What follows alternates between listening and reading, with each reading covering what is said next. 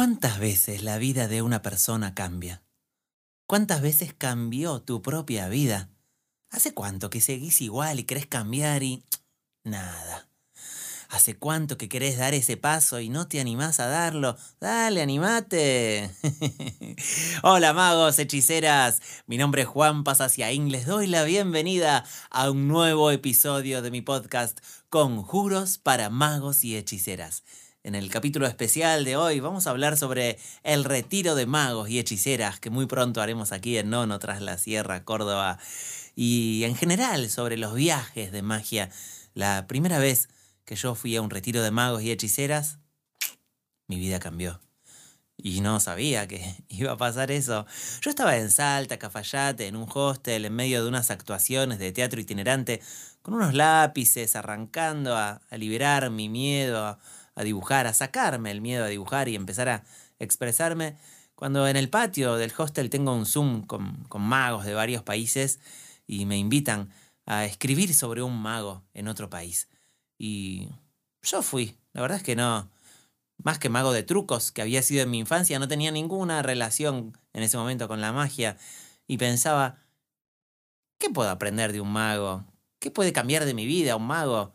Lo que no sabía es que ese mago sobre el que iba a escribir era yo mismo. Y terminé escribiendo El mago que dejó de hacer trucos, mi primer libro, donde cuento todas estas experiencias con mi encuentro con otros chamanes y magos y, y termino escribiendo sobre mi propia magia, sobre mi propio despertar. Me acuerdo que una de las cosas que no me funcionaba en ese momento era mi relación con la economía, mi relación con el amor, mi relación con la salud. Bueno, no me funcionaba casi nada. me funcionaba un poquito mi relación con las pasiones. Eh, pero esas pasiones me traían escasez, entonces estaban tóxicas. Esas pasiones me traían desamor, estaban tóxicas. Esas pasiones me traían problemas de salud, estaban tóxicas, estaba todo tóxico. me acuerdo que los médicos de chico me habían dicho que no podía eh, tener perro ni gato. Y una de las cosas que hice en ese viaje, donde cambió mi vida, fue conectarme con lo invisible. Porque cuando te conectas con lo visible y, por ejemplo, te das cuenta y sabes que cuando tocas unos gatos se te pone la piel como con una alergia y casi se te ciegan los ojos, cosa que me pasaba a mí. No, no hay manera de, solucionar eso. Eh, dentro de lo visible mm, podrías mm, eh, en mi entonces ir al doctor o tomar un, medicamento, un antialergénico, cosa que he tomado en mi infancia y adolescencia. Pero cuando estás conectado con lo invisible, te das cuenta que, en mi caso, que el decreto del doctor que me dijo usted no puede estar en contacto con gatos ni perros, es una idea, grabada en mi inconsciente y grabada entonces en mi biología y en mis células. Y lo que hice en ese retiro, en ese viaje, fue viajar eh, como en una meditación, como en un viaje astral, viajar hasta la escena del doctor, verle la cara, y cuando escucho que él me da su sentencia como una maldición, le digo, no creo en tus mentiras. Y sucedió algo muy fuerte, que yo al conectarme con eso invisible, algo de mi, de mi inconsciente cambió y algo de mi biología cambió. Y hoy a la mañana estaba Thor, mi gato, durmiendo al lado de mi cabeza y mi piel perfecta, como si nada, sonriendo. Entonces el contacto con lo invisible te cambia lo visible. Ya lo tenemos ahí resonando en los oídos, ¿no? Al principito, lo esencial es invisible a los ojos. Pero qué hermoso modificar lo invisible para modificar lo visible. Porque lo invisible, como son ideas, son muy fáciles de modificar. Claro, hay que animarse a estar un poco loco desde el punto de vista del inconsciente colectivo, ¿no? Porque ¿quién va a hablar con una piedra y, decirle, hola piedra, te pido que invoques mi idea del pobre bueno? y lanzarla lejos en una montaña y que eso eh, ese diálogo con lo invisible modifica mi realidad. Bueno, yo lo hice en ese primer viaje, que empecé a hablar con lo invisible. Y que al hablar con lo invisible, también se te abren las puertas de lo imposible, para que lo, lo, que a vos te parece imposible en tu realidad se haga realidad. Yo estaba de viaje en la montaña, en Perú, en Machu Picchu, y la verdad es que tenía como curiosidad de hablar con mis ancestros. Y yo en ese entonces no sabía si se podía hacer o cómo se hacía. La verdad que no tenía ni idea. Pero lancé mi imposible ante una hoja de coca y un montón de magos y hechiceras y le digo a la hoja de coca, elijo aprender a hablar con mis ancestros. Y le di tres alientos y uno diría, eh, desde el punto de vista no mágico, bueno, ¿cómo vas a hablar con una hoja? ¿Para qué vas a hablar con una hoja? Si no te puede escuchar, estás loco, ¿qué estás haciendo? Y bueno, la magia tiene un poco de locura desde el punto de vista de, mm, de lo no mágico, de lo racional, de lo lógico, pero desde el punto de vista de la magia es totalmente lógico hablarle a una planta, a, la madre tierra, a la naturaleza, y decirle, elijo hablar, aprender a hablar con mis ancestros y que la hoja te escuche y te devuelva esa sabiduría. ¿Alguna vez te enamoraste de un árbol? ¿Sentiste amor escuchando el canto de unos pájaros? ¿Se te refrescaron las ideas al contacto con un río?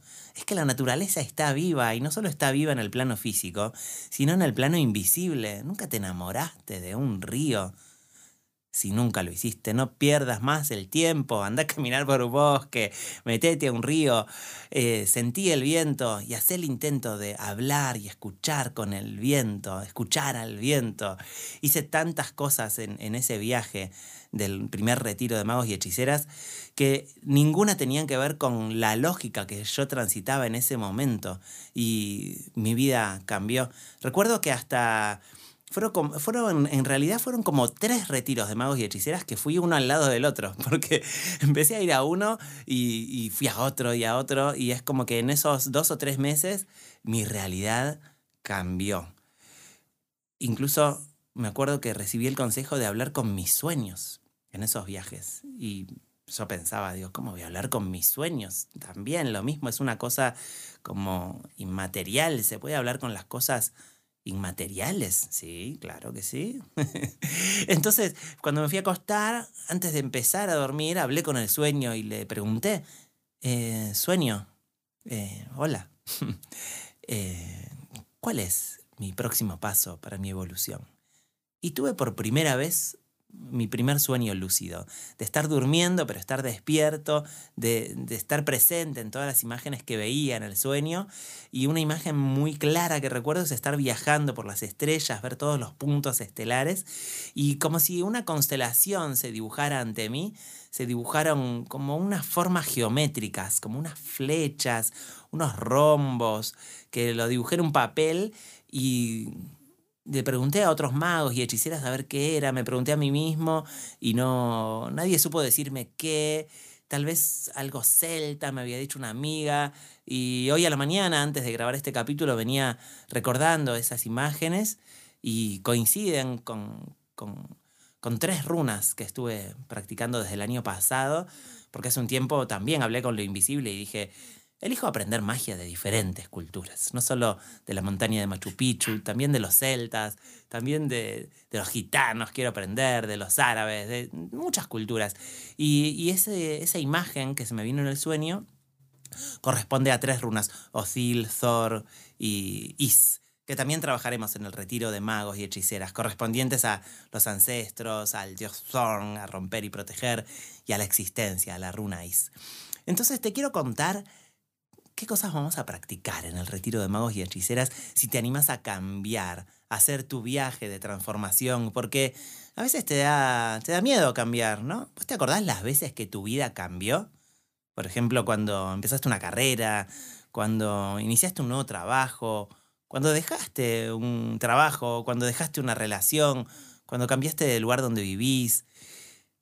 ¿Qué sucedió en ese momento de transformación? Cuando cuando sentís que tu vida cambia, las, circunstancias externas son las que te hacen cambiar, o sos vos misma, vos mismo que decís, puede ser un cambio, un salto de fe, ir hacia lo desconocido y algo en mi vida va a cambiar. Y cuando te animás a soltar una vieja estructura y agarrar una nueva, tu vida cambia. Vamos a practicar en el retiro de magos y hechiceras cinco conceptos que están encriptados en mi nuevo libro La hechicera que no sabía hacer magia. Hay uno que es este de romper estructuras mentales.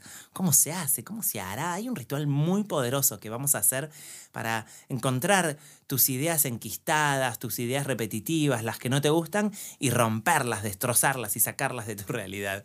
Vamos a hacer negociación con ancestros. ¿Cómo, cómo sé que lo que estoy repitiendo en mi vida no lo estará decidiendo un ancestro por mí, lo estoy eligiendo yo este trabajo que hago, esta vida amorosa que tengo, esta relación con la economía, esta salud, ¿realmente la estoy eligiendo o estoy repitiendo un patrón, un programa de mis ancestros? Y si detecto que es así, ¿cómo hago para transformarlo? Bueno, vamos a practicar unos rituales muy poderosos para negociar con nuestros ancestros, porque ellos están esperando que nosotros mejoremos la calidad de vida de nuestro clan. Entonces están totalmente dispuestos a que negociemos con ellos para cambiar sus ideas y que cambie nuestra realidad. Vamos a practicar Em, diálogo con vidas pasadas, porque hay algo de nuestra realidad que a lo mejor es así, porque estamos repitiendo un dolor de una vida pasada. Entonces, ¿cómo se hace para encontrarnos con una vida pasada, entender su dolor, sanarlo y al sanar el dolor de nuestra vida pasada, sanar nuestra realidad? Bueno, otro diálogo con lo imposible, con lo imaginario, con lo invisible, que vamos a practicar en el retiro de magos y hechiceras. ¿Alguna vez te preguntaste para qué sirve cada planta? Porque bueno, a lo mejor vivís en una ciudad o en el campo, pero cuando te vas de viaje y ves que hay una cantidad de plantas, ¿nunca te dio curiosidad saber para qué sirve cada planta, entender su lenguaje? Yo una vez estaba de viaje en un templo incaico en, Catamarca y estoy parado en, una antigua pirámide y le digo a la guía arqueológica en ese momento, que bueno, era claramente descendiente de, los nativos, y, y le pregunto, ¿Vos sabés para qué sirve cada planta? ¿Las entendés? ¿Conoces su nombre, su función? Sí, me dice como, como lo más natural, ¿no? Y yo le digo, tengo una intriga, como una sensación de ignorante. Veo todas estas plantas y casi que las veo todas igual, como que no sé para qué las podría utilizar, no sé hablar con ellas, cómo me gustaría entenderlas. Vamos a hacer una caminata de reconocimiento de plantas medicinales en, en, en Nono, tras la Sierra Córdoba, para que pruebes las plantas, para que las entiendas, para que entonces puedas hablar con ellas con ellas y, pedirles que te ayuden a transformar tu realidad. ¿Alguna vez se te vino a la mente bailar magia? Yo cuando estaba de viaje por la Patagonia y tenía ganas de conocer a, los mapuches, a las magas, magos, chamanes eh, de las tribus mapuches, solo conocía a una, eh, que ya les contaré la historia. Pero tenía la intriga de que, que me dejaran participar de sus rituales, de sus bailes. Me los imaginaba danzando junto al fuego y pensaba, ¿por qué no, no puedo acceder a ese baile mágico? Vamos a aprender baile mágico en el retiro de magos y hechiceras.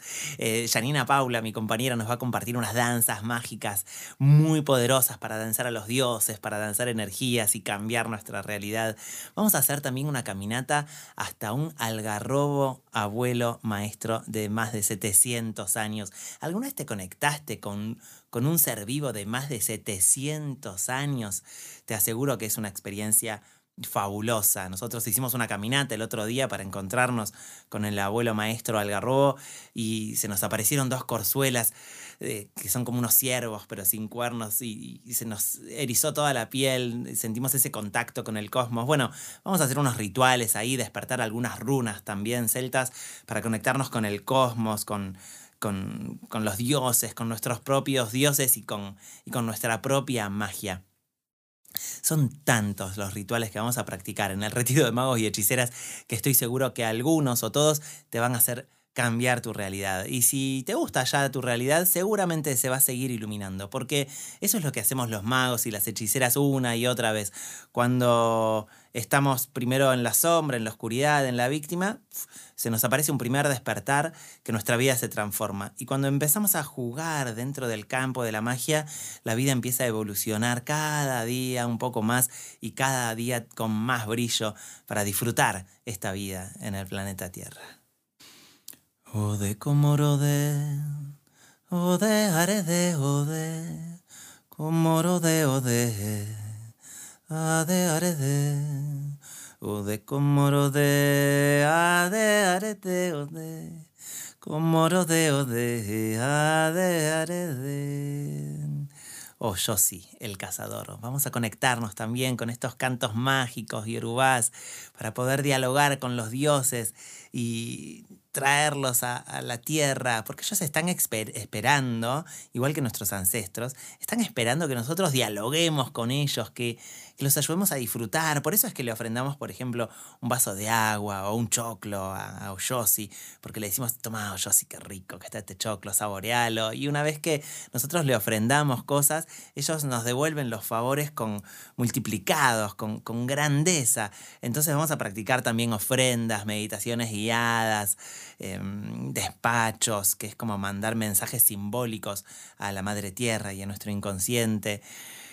Ah, estoy tan feliz de armar esta rueda de magos y hechiceras. Van a ser tres días fabulosos en los cuales vamos a compartir un montón de experiencias mágicas. Y sucede algo que al estar tantos magos y hechiceras eh, trabajando juntos, que hay una constelación grupal que sucede hacia el ascenso, hacia la luz, hacia arriba, que, vamos evolucionando todos a la par. E incluso en los ratos libres sucede eso de que un mago le pasa un, un, secreto, una herramienta a una hechicera, una hechicera le comparte una sabiduría a un mago. Es como una fiesta, una celebración. Así que deseo que te animes y vengas a este este retiro de magos y hechiceras que muy pronto va a acontecer en Nono. Hay una nueva vida que te está llamando. Escúchala, venite, hacele caso a tu corazón. Te doy la bienvenida al final de este episodio y deseo que compartamos alguno de estos retiros de magos y hechiceras muy pronto. Un abrazo de luz. Namaste. Postdata, me olvidaba. si tenés ganas de venir al retiro de magos y hechiceras, entrate a mi Instagram, arroba juanpasaciaín, y envíame un mensaje con la palabra retiro. Que si estás escuchando esto en mayo, te podés venir. Y si ya pasó mayo, ah, va a haber otro retiro en alguna otra parte de, de nuestro querido y amado planeta Tierra. Así que si te gustó este episodio, recomendalo, envíalo a alguna amiga, amigo, y nos encontramos muy pronto en mis libros, en los retiros, en los audiolibros o en un nuevo episodio de Conjuros para magos y hechiceras. Namaste. El año pasado escribí mi nuevo libro de magia y chamanismo, La hechicera que no sabía hacer magia. Son 15 cuentos de personajes de ficción que están con un dolor de infierno, pero que encuentran a través de la magia una luz para evolucionar y transformar su vida en una experiencia maravillosa. Cada cuento encierra un concepto mágico y un ritual. Si querés develar los misterios de mi nuevo libro y usar esos saberes para evolucionar, sanar, crear una vida de paraíso o ayudar a otros a sanar, te invito a la Escuela de Magos y Hechiceras que comienza el 2 de agosto. Envíame un mensaje por Instagram, arroba con la palabra magia.